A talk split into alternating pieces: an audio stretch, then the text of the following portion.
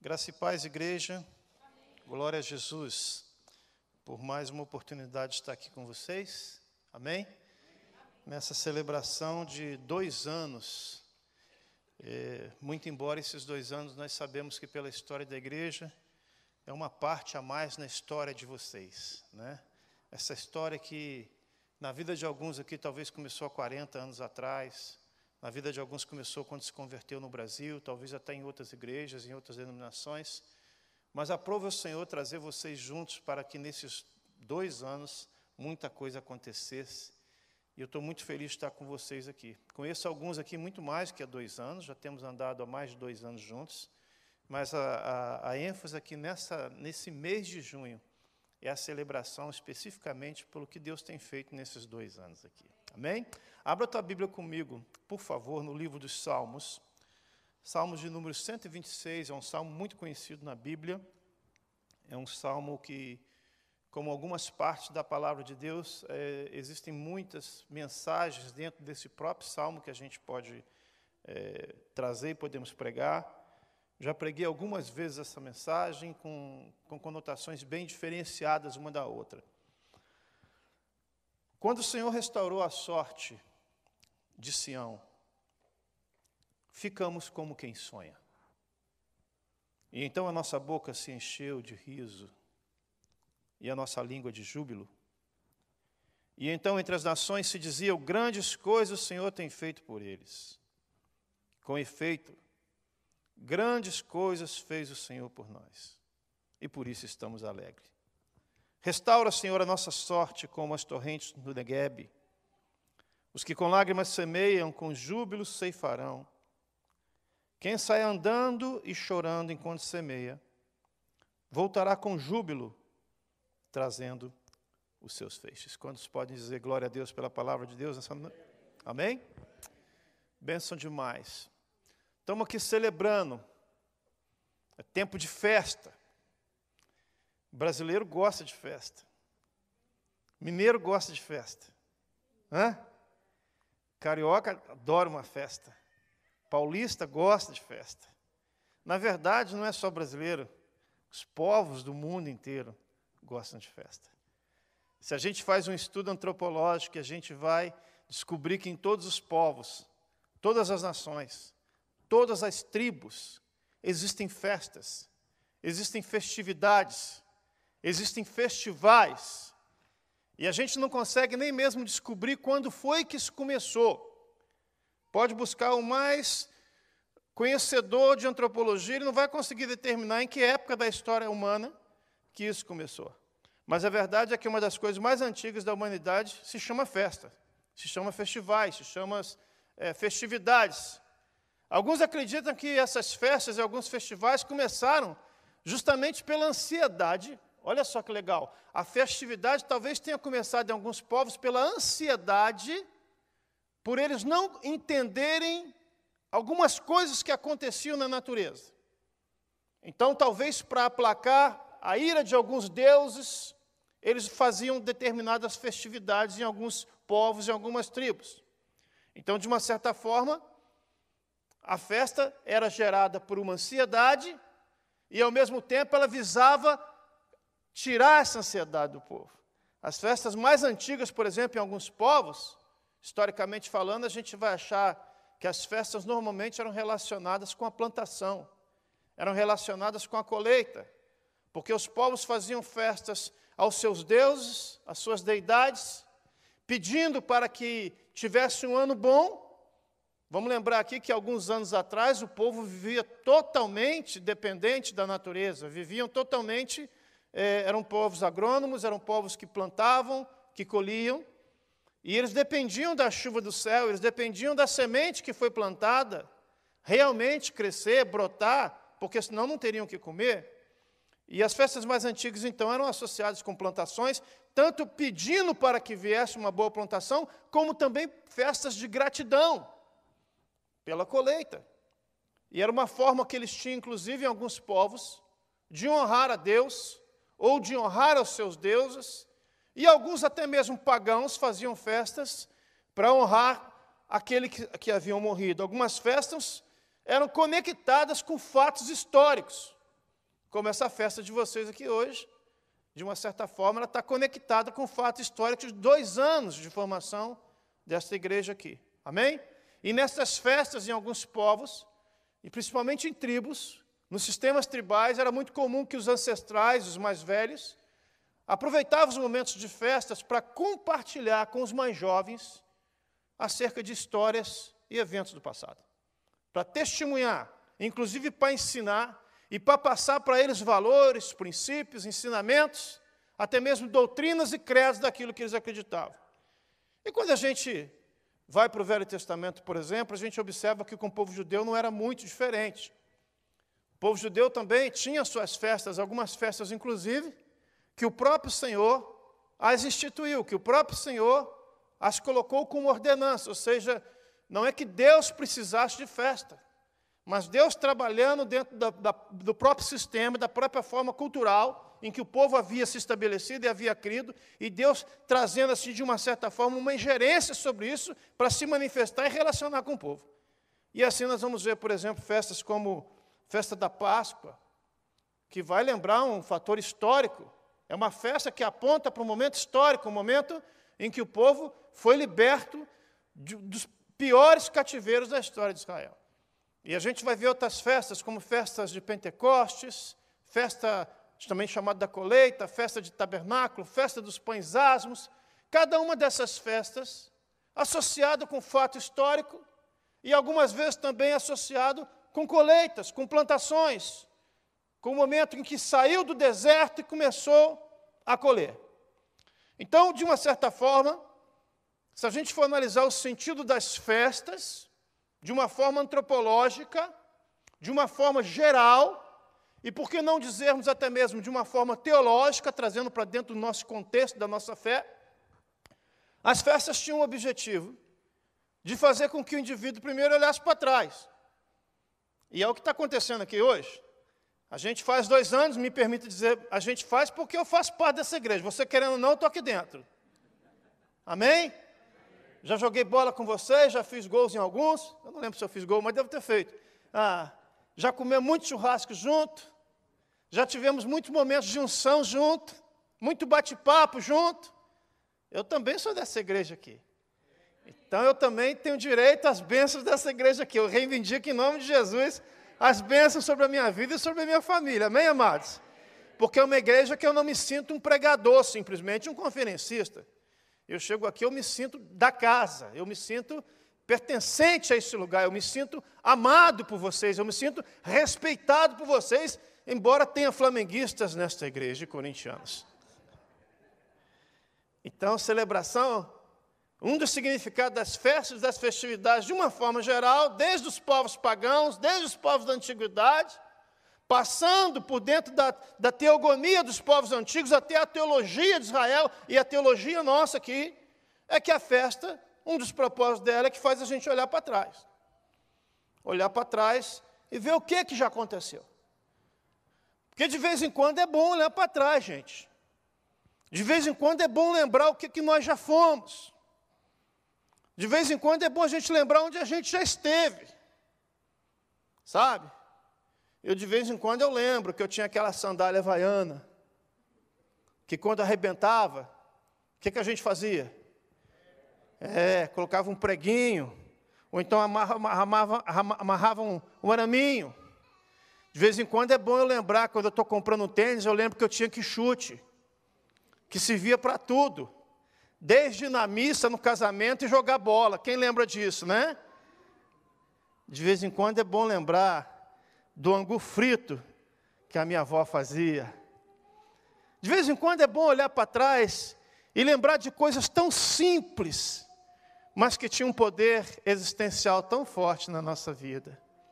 Porque senão a gente se vai se enveredando por este mundo de hoje, essa América que é uma bênção, mas que a gente cai num risco de consumismo exacerbado e a gente cai num risco de materialismo sem perceber achando que a razão da nossa vida é ter uma casa nova, é ter um carro novo, é ter uma boa roupa, e não é nada disso. E às vezes são justamente as coisas mais simples da vida que vão nos dar maior alegria na nossa vida.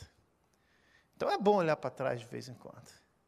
É bom olhar para trás, talvez seja o caso de alguns aqui, e lembrar que já foi um drogado, que já foi um prostituto, que já foi uma pessoa até mesmo endemoniada, que invocava demônios, que já foi uma pessoa que não conhecia o nosso Senhor Jesus, que não, que não adorava o Espírito Santo. Talvez você já foi isso um dia, tão distante de Deus, tão sem paz.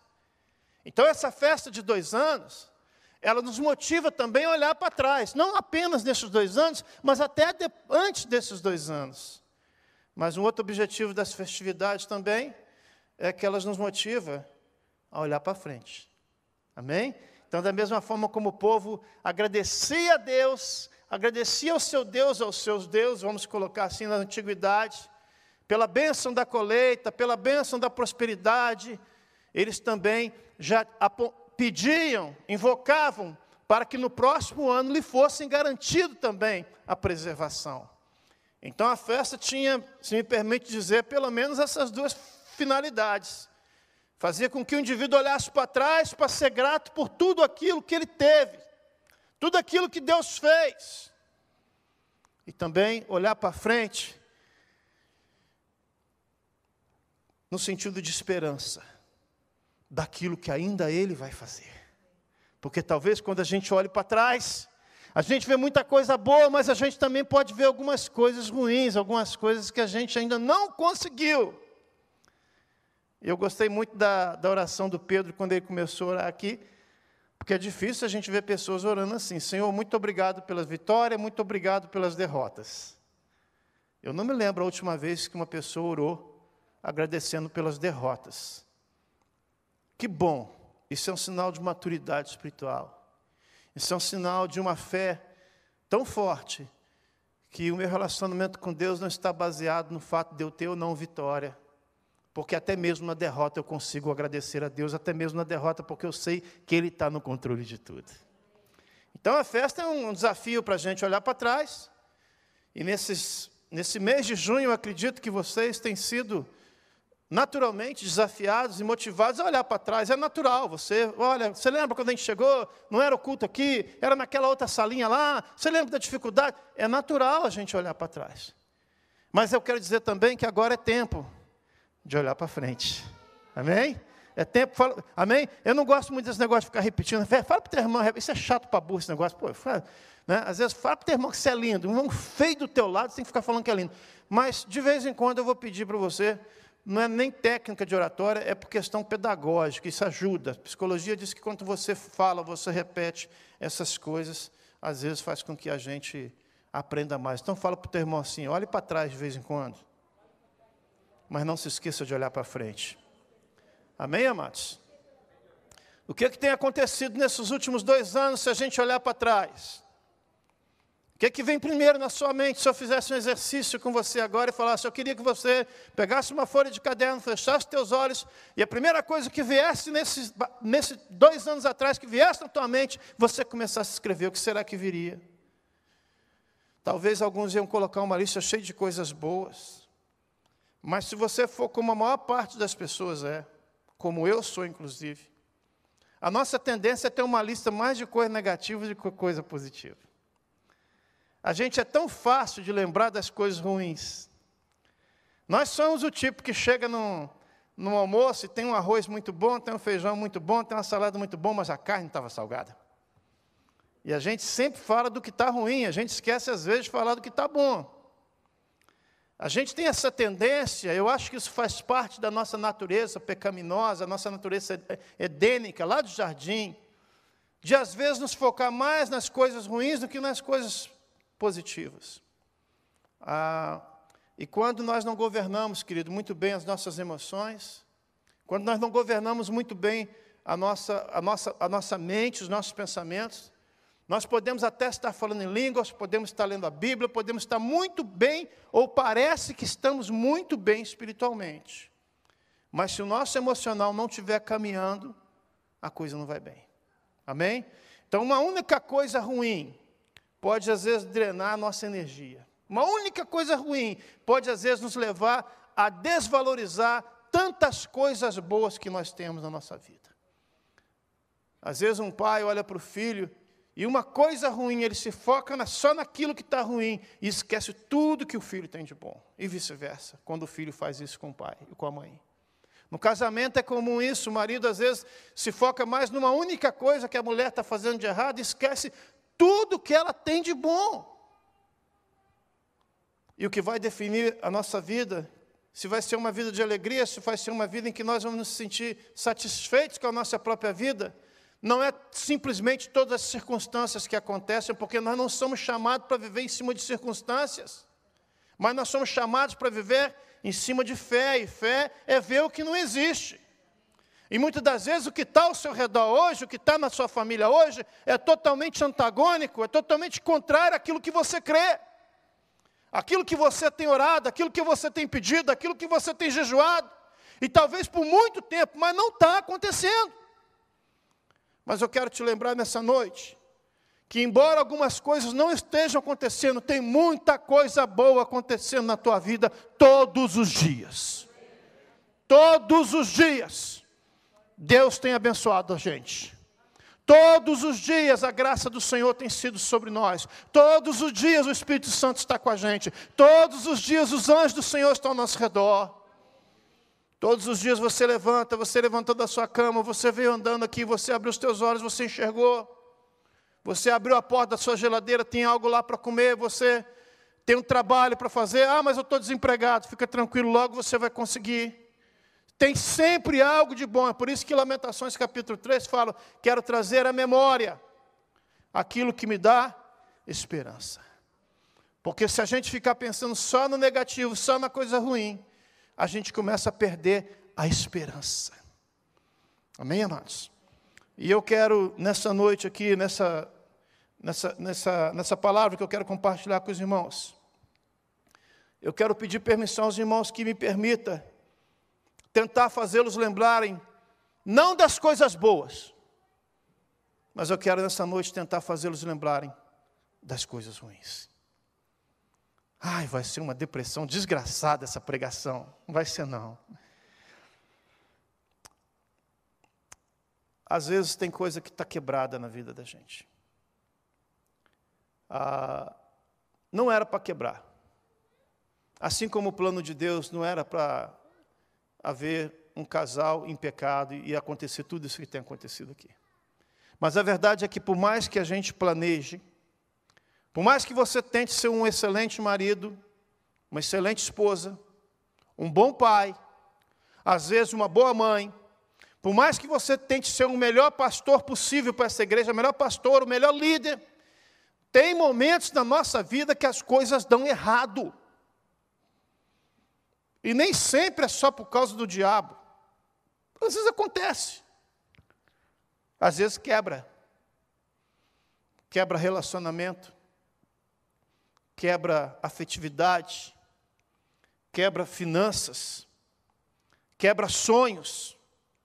A verdade é que a vida da gente, se a gente for pensar bem, como Pedro começou a orar aqui, obrigado pela vitória, obrigado pela derrota, porque, meus irmãos, vamos ser sinceros. Tem crente que fala assim, é só vitória. Bobagem. Só vitória o quê? Também não estou dizendo que você precisa ser igual ao time do Vasco. Sempre caindo, sempre caindo, sempre caindo. E esse que quem te fala tem legalidade para falar, não é verdade?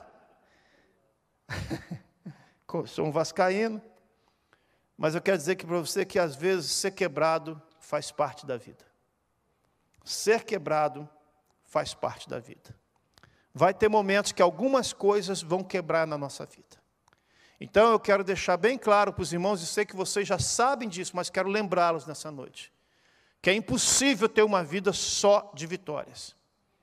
A não ser que você transforme, mude o seu linguajar e fale assim: não, mas até mesmo a derrota na minha vida é vitória. Então aí sim. Se você tiver essa concepção de que até mesmo a derrota só acontece com a permissividade de Deus, aí você pode falar: tudo na minha vida é vitória. Mas a verdade é que nós experimentamos momentos de derrotas. Existem momentos que as coisas não acontecem. E Salmos 126 vem falando um pouco disso. Na verdade, Salmo 20, 126, ele não fala da derrota, ele fala do momento em que a derrota passou a ser mudada e começa a ser restauração, e essa vai ser a minha ênfase nessa noite aqui.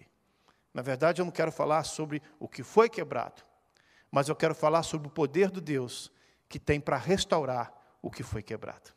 Mas para que Deus restaure, primeiro necessitamos que haja uma conscientização de que está quebrado.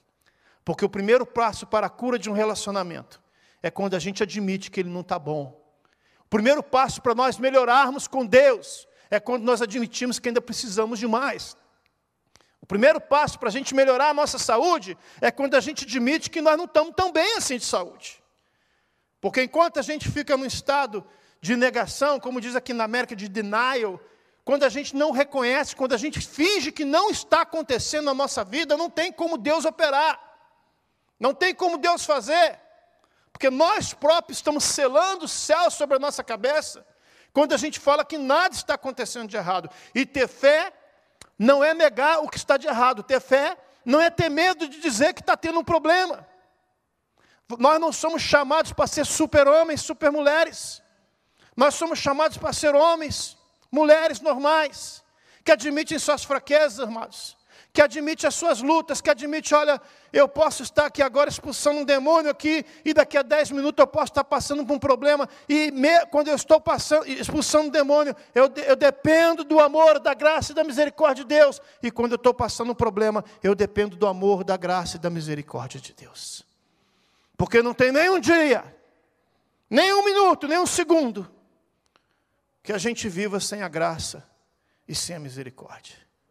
É a graça dele, não é os seus anos de ministério, não é a sua experiência de líder ou de pastor, não é se você prega bem, se prega mal, não é o seu poder aquisitivo, não é se você venceu na América, se você tem citizenship, não é se você tem casa, não, irmãos, é graça, é misericórdia.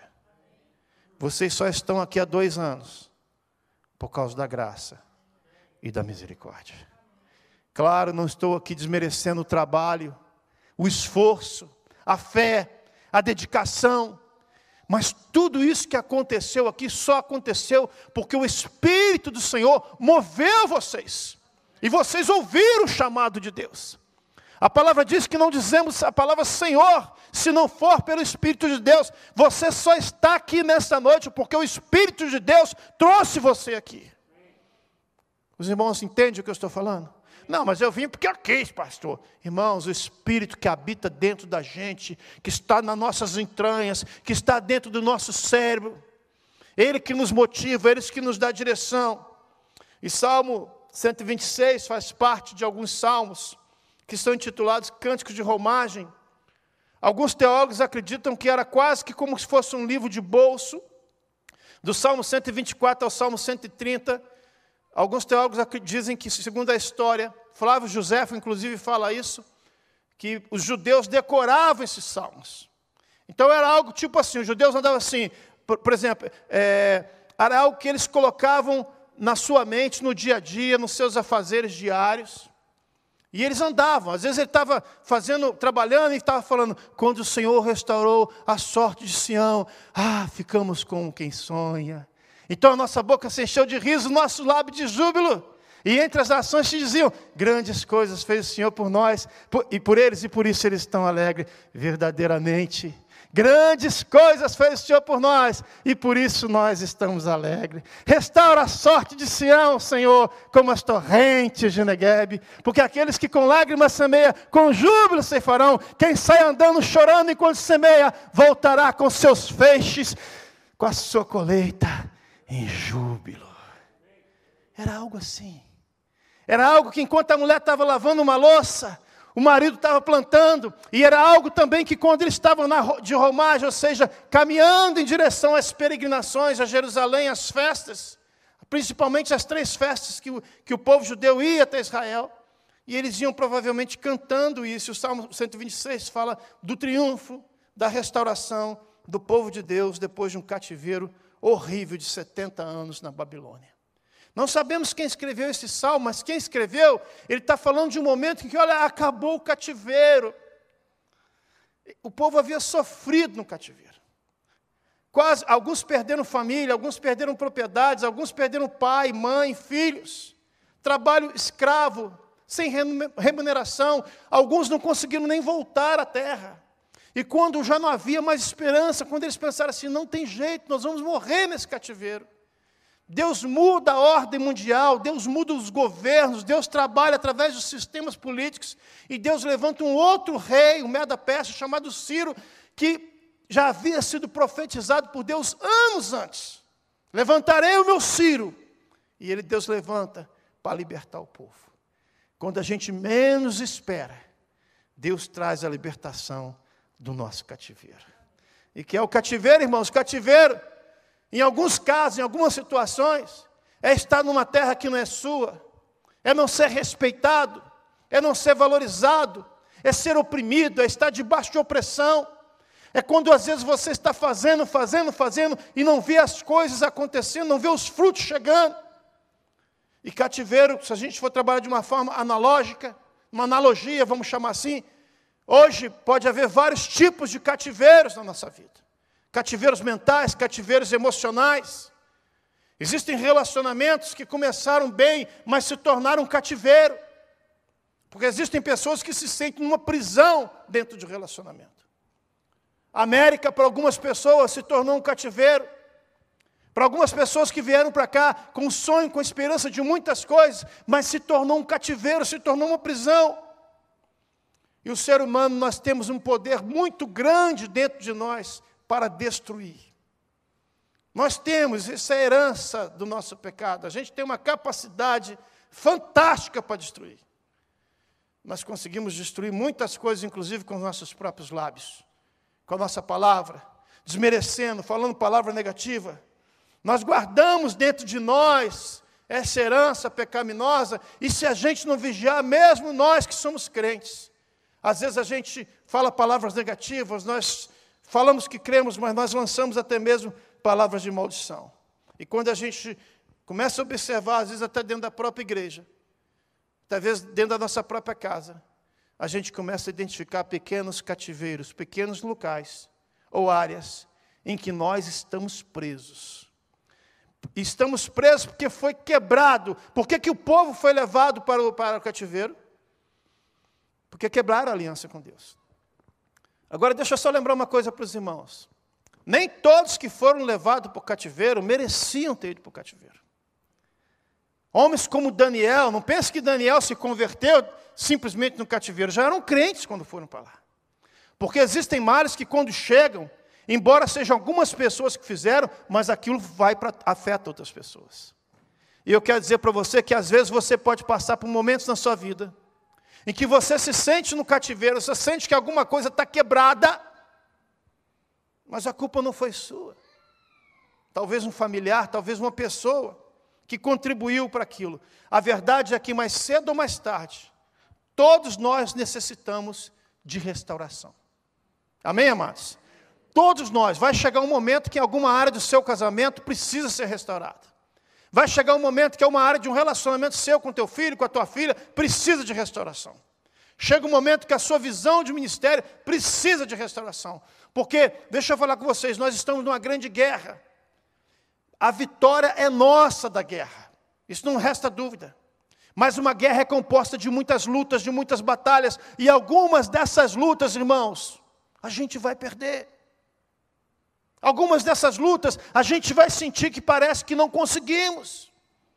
E a gente tem que ter esse entendimento que isso que aconteceu, que uma luta que eu perdi, que uma batalha que eu, que eu que, talvez eu tive que bater em retirada, mas como uma estratégia, mas a vitória é nossa no final dessa guerra, em o nome do Senhor Jesus. E a boa notícia é que Deus é um Deus que restaura. O nosso Deus não é um Deus que tem prazer de quebrar, ele tem prazer de restaurar. E o salmo começa então: quando o Senhor restaurou. E eu quero parar nessa palavra aqui, quando. Que é que se refere ao tempo. Porque que a gente sabe que Jesus vai voltar, a gente sabe. Amém? Amém? O problema é quando? Que a gente sabe que Deus vai dar vitória na nossa vida, a gente sabe. O problema é quando? Que a gente sabe que alguma coisa na nossa vida vai melhorar, nós sabemos, mas a nossa dificuldade não é com o que vai acontecer, é quando. Porque o tempo nos aflige. E se nós, dependendo de quem for aqui mais calmo, mais tranquilo, mais ansioso, menos ansioso, o tempo se torna quase que um adversário, se torna um inimigo. Repita comigo: houve um tempo em que o tempo não existia. Para para pensar nessa doideira agora. Houve um tempo em que o tempo não existia.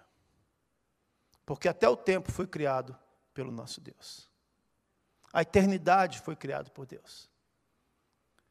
A eternidade por si só não existe. A eternidade só existe porque existe um Deus antes que é eterno, e a eternidade subexiste dentro de Deus. Se Deus não existisse, não existiria nada. Aliás, nenhum nada existiria, porque o nada já é alguma coisa. Loucura total, loucura total. Houve um tempo em que o tempo não existia. Gênesis capítulo 1. No princípio criou Deus os céus e a terra, e a terra era sem forma, e a terra era vazia. E havia trevas sobre a face do abismo, e o Espírito do nosso Deus se movia sobre a face das águas. E disse Deus: haja luz, e houve luz. E vi Deus que a luz era boa. E fez separação de luz e trevas, chamou a luz de dia, chamou a trevas de noite.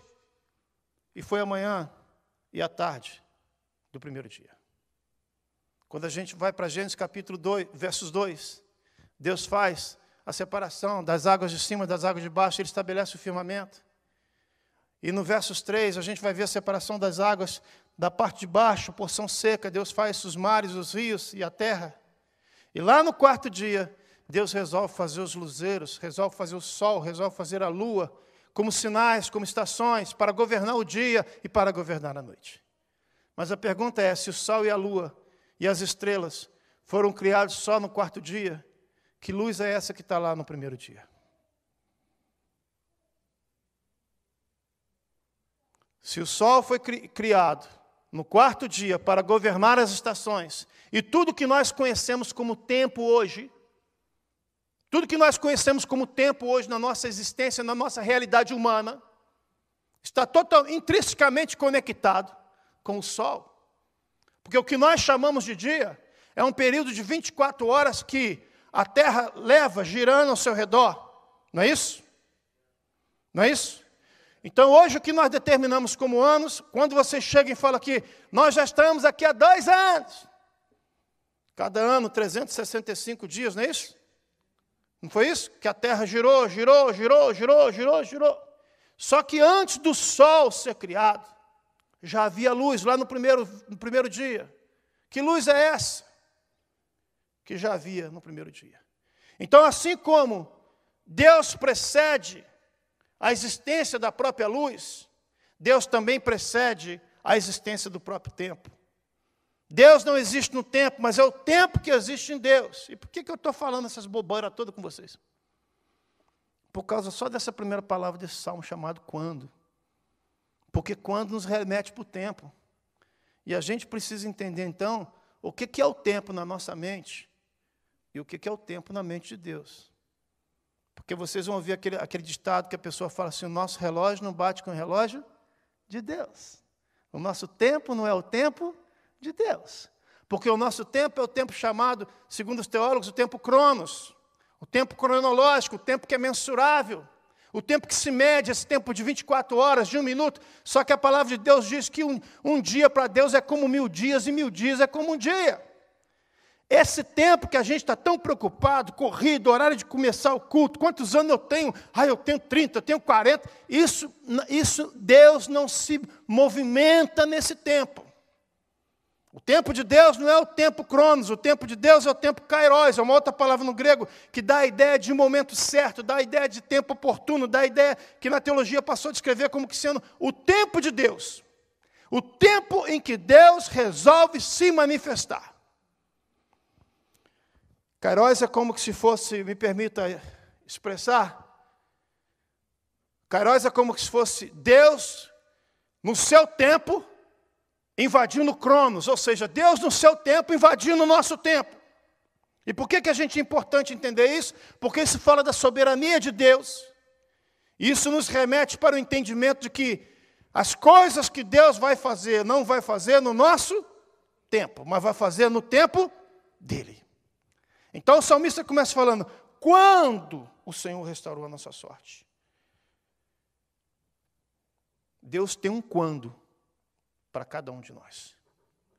Deus tem um quando que demônio nenhum sabe.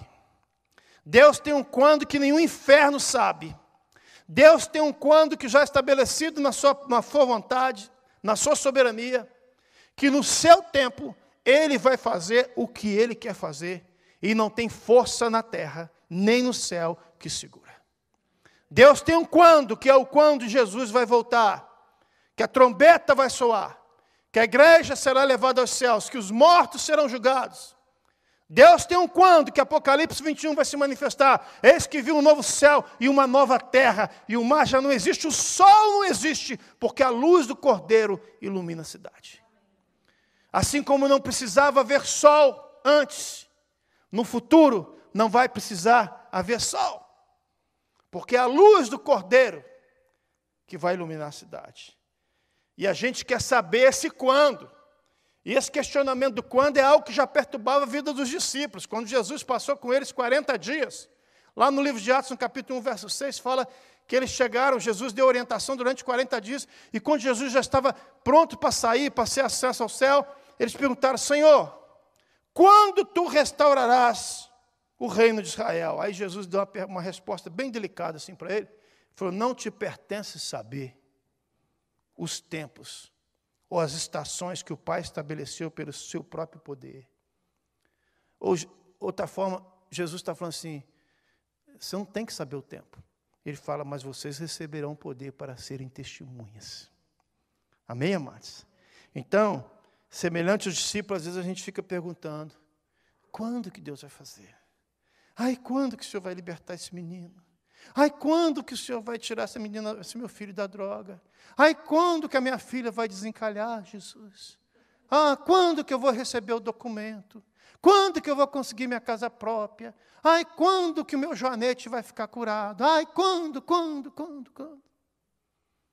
O problema, irmãos, é que Deus não está nem aí com a tua pergunta. Dorme com essa hoje à noite. Jesus passou 40 dias falando com o discípulo e falou o que quis. Quando o discípulo perguntou assim, oh, é quando. Não compete você saber. Fica na tua, você já está recebendo poder, já é suficiente. o que Jesus quer falar aqui é o seguinte: aí, você já tem anjo ao seu redor aí, vai. Você já tem o Espírito Santo com você. Já tem as bênçãos decretadas com você. Não fica preocupado com quando, porque o mais importante não é o quando. O mais importante é saber que Ele é poderoso para fazer infinitamente mais. Além de tudo quanto pedimos, pensamos, conforme o seu poder que opera em nós. Está lá em Efésios.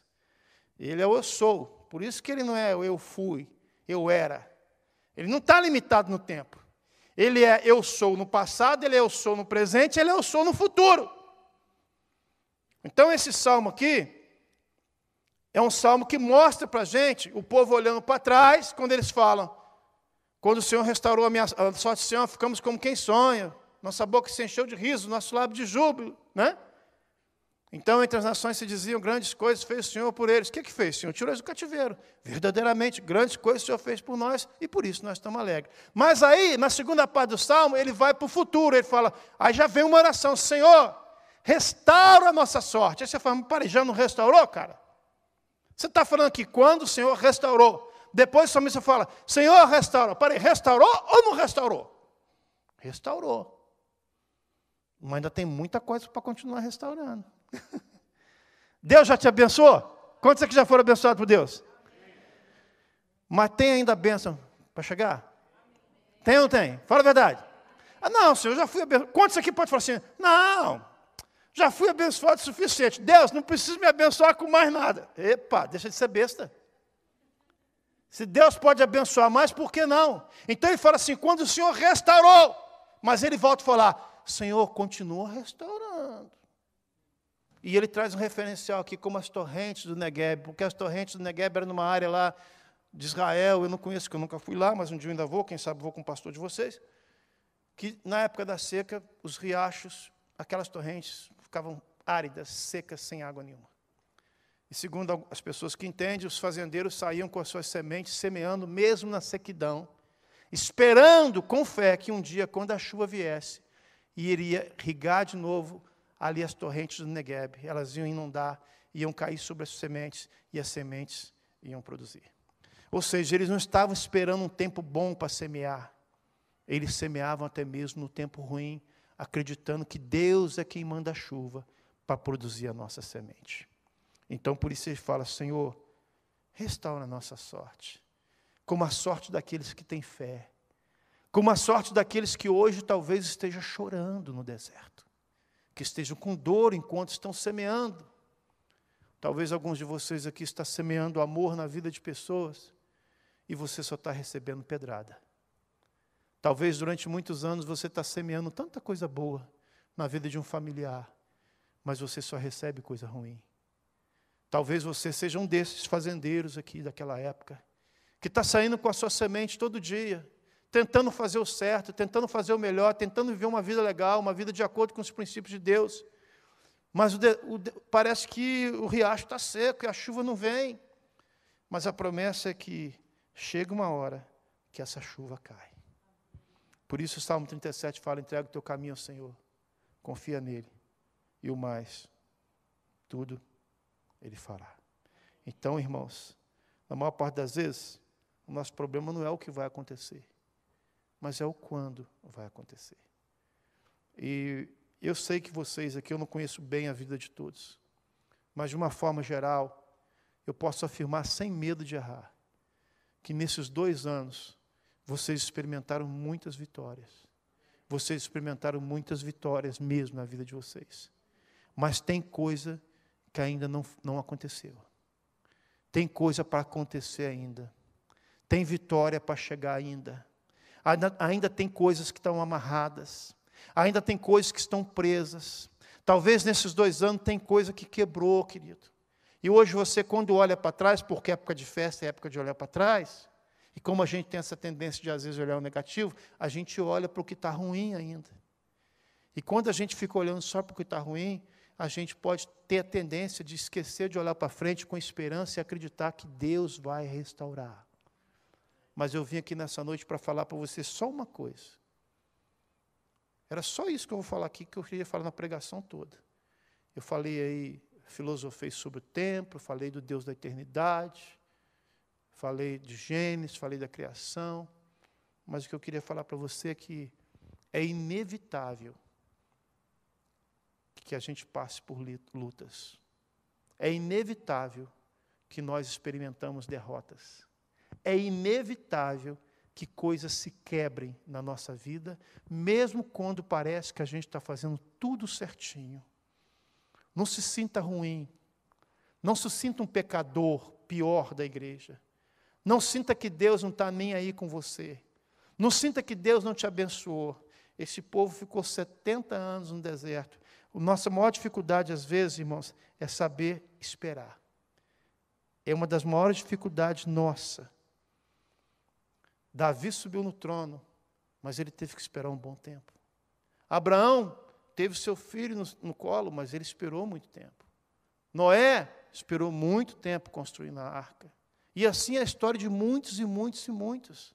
Mulheres que eram estéreis, que demoraram anos para esperando o seu, o seu ventre ser frutificado. Existe um tempo de espera. Esperei com paciência no Senhor. Isso é fácil de ler. Mas quando a gente está quebrado, está doendo. Quando a família está quebrada, dói. Quando o casamento está quebrando, você pode vir para cá e celebrar pela fé os dois anos. Mas quando volta para casa, a relação sexual do casal não está tão legal. O relacionamento seu com a tua esposa talvez não esteja tão legal a sua expectativa financeira, você talvez se sinta ainda frustrado porque não conseguiu o que você esperava acontecer. Conseguir. Talvez seu filho não está na faculdade que você gostaria que tivesse. Talvez a tua saúde não está do jeito que você gostaria que tivesse. Então, servir a Deus não é um, um serviço cego. A fé não é no sentido de cegueira. O nosso culto não é um culto cego, pelo contrário, é um culto racional que nós apresentamos ao Senhor. E culto racional significa que às vezes podemos sim olhar e admitir, não precisa ficar escondendo, fingindo. Embora se você perguntar comigo, pai, pastor, tudo bem? Comigo está tudo sempre bem. Embora eu possa estar cheio de problemas. Porque um dia eu aprendi com aquela mulher lá de Eliseu que o filho estava morto em cima da cama do profeta. E Eliseu chega para ela e fala: Vai tudo bem contigo? Vai tudo bem com teu marido? Vai tudo bem com teu filho? E ela: Vai tudo bem. Como é que uma mulher fala que vai tudo bem se o filho está morto na cama? Como é que você fala que vai tudo bem se o teu filho está na droga hoje? Como é que você fala que está tudo bem se o teu marido ainda não é crente? Como é que você fala que está tudo bem se você está cheio de dívida no cartão de crédito, até com vergonha? E às vezes, quando vem entregar um dia, você pensa assim: puxa vida, esse dia não dava para pagar o cartão de crédito que estou devendo. Vai tudo bem, porque aquela mulher que era sunamita, vira de Sunem, morava em Sunem, e Sunem significa repouso, e ela repousou a sua ansiedade no local do repouso do profeta. Ela pega a morte, o filho morto, e coloca na cama onde o profeta repousava. Então ela pode falar, vai tudo bem, porque ela não está falando em cima daquilo que a mente dela e o coração dela, humano simplesmente, no tempo cronos, está olhando pelo circunstancial mas ela está deslumbrando pelo futuro, pela esperança, pela palavra de fé. Eu estou vendo esse profeta, vai tudo bem, porque eu sei que Deus, que abriu o meu ventre e me deu um filho, Ele é capaz de ressuscitar esse meu filho. Então vai tudo bem. Para fechar, tem uma coisa chamada Manifesto de Nazaré, que está lá em Lucas capítulo 4, que fala de restauração em todos os níveis. Porque Deus enviou Jesus não foi para trazer restauração apenas em algumas áreas da nossa vida, mas em todas as áreas. Em um certo dia, quando ele entra na, na sinagoga, ele dá um livro do profeta Isaías para ler, e ele lê e fala, e ele faz uma leitura, uma leitura profética, uma leitura que estava estabelecendo e declarando aquilo que ele era. E ele diz: O Espírito do Senhor é sobre mim pois que me ungiu para evangelizar os pobres, curar os quebrantados de coração, apregoar liberdade aos cativos, dar vista aos cegos, pôr em liberdade os oprimidos e anunciar o ano aceitável do Senhor.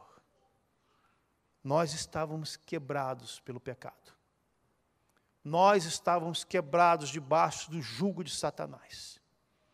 Mas um dia Deus nos amou de tal forma que enviou seu único filho para que todos nós que cremos tivéssemos vida eterna com Ele. Um dia o Espírito de Jesus pegou o nosso espírito que estava quebrado e revificou o nosso espírito. Posso ouvir um glória a Deus nesse momento? Porque a Bíblia diz que o Espírito de Jesus revificou o nosso espírito. Um dia ele nos encheu do Espírito Santo. Independente de você falar em línguas, não falar em línguas, de você ter visão, não ter visão, você é cheio do Espírito Santo. Quando você aceita Jesus, você é selado com o Espírito Santo.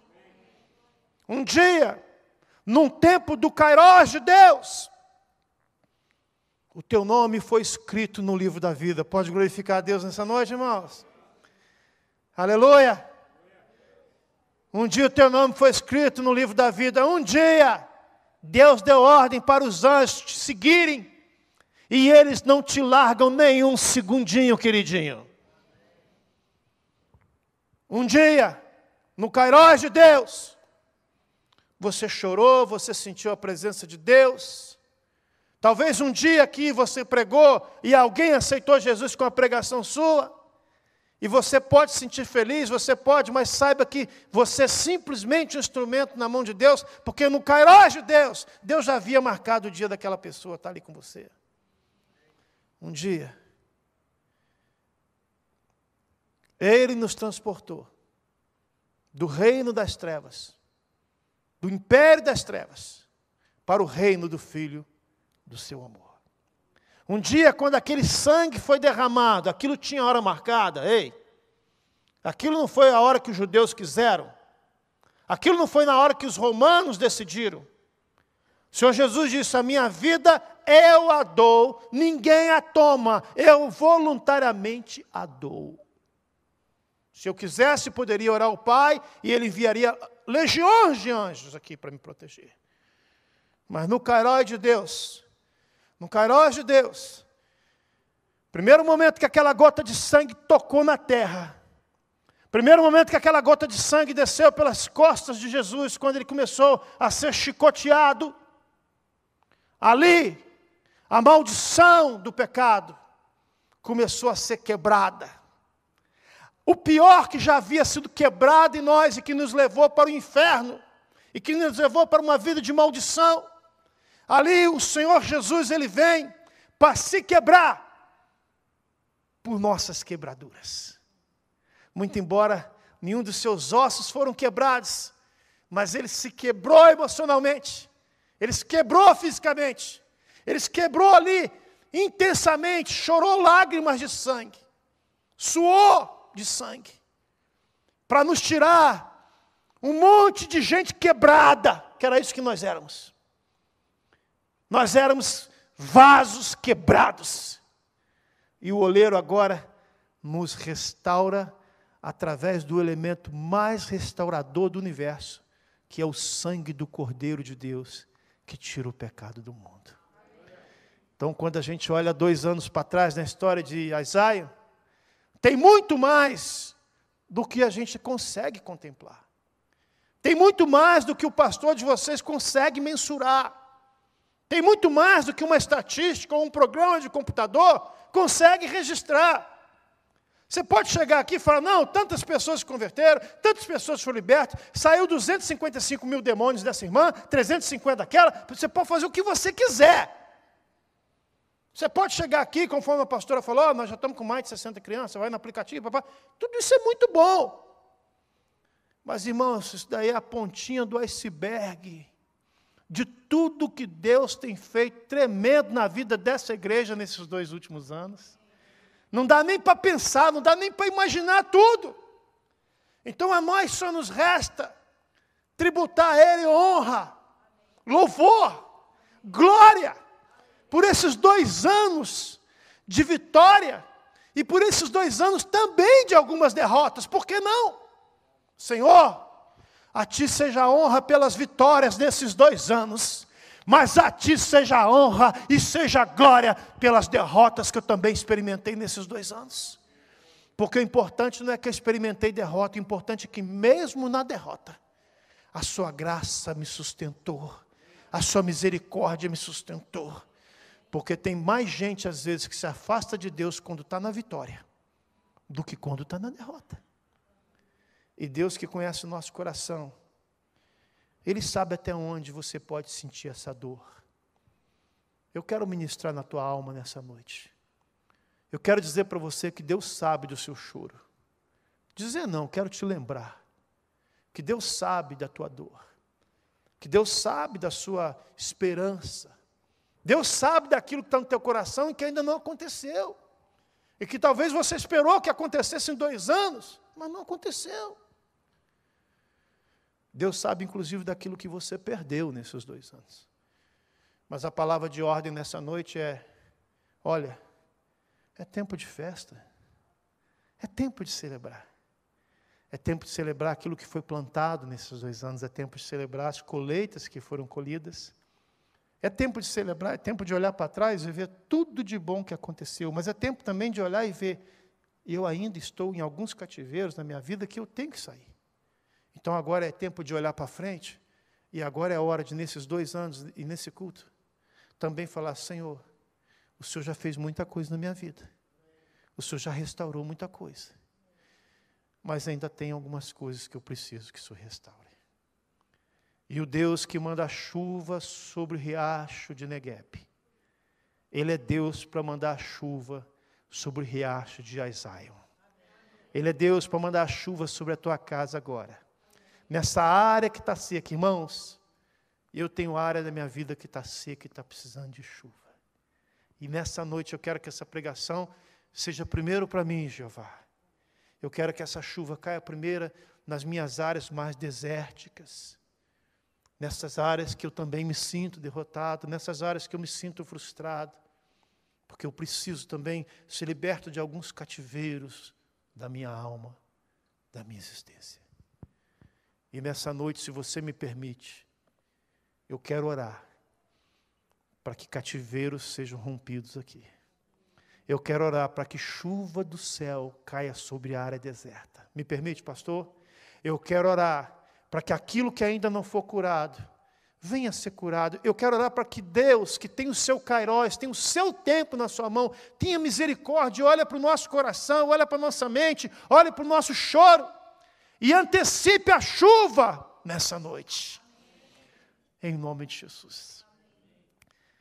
Se você quiser se levantar e vir cá na frente, venha. Se não quiser, não precisa, fica onde está. Eu, eu, não, eu não quero fazer nada simplesmente, ah, é manipulação. Não é manipulação. Pastor, eu preciso vir cá na frente para ser abençoado. Meu irmão, Deus te abençoa onde que você quiser. Ele te pega onde você estiver. Mas se você quer, num ato de rendição, vir até cá, até o altar. Se quiser dobrar o joelho, dobre. Se quiser ficar em pé, fique. Se quiser ficar com o irmão, fique áreas da sua vida que estão quebradas. Não estou falando de pecado, talvez até seja, mas não é isso que eu estou dizendo. Mas áreas que quebrou. Você falou, pastor, quebrou. Não tem mais jeito. Não tem jeito para você. Mas para aquele que existe antes do tempo, para aquele que existe antes da luz, para aquele que fez você do pó da terra, aquele que te entende sem nenhuma explicação aquele que esquadrinha os seus rins e o seu interior, aquele que habita dentro de você. Para ele tem jeito sim. E eu quero orar para esse Cairó se manifeste na sua vida. Se você quer, levante do seu lugar. Venha até aqui, eu quero orar por você nessa noite. Para que Deus restaure o que está quebrado na sua vida. Em nome de Jesus.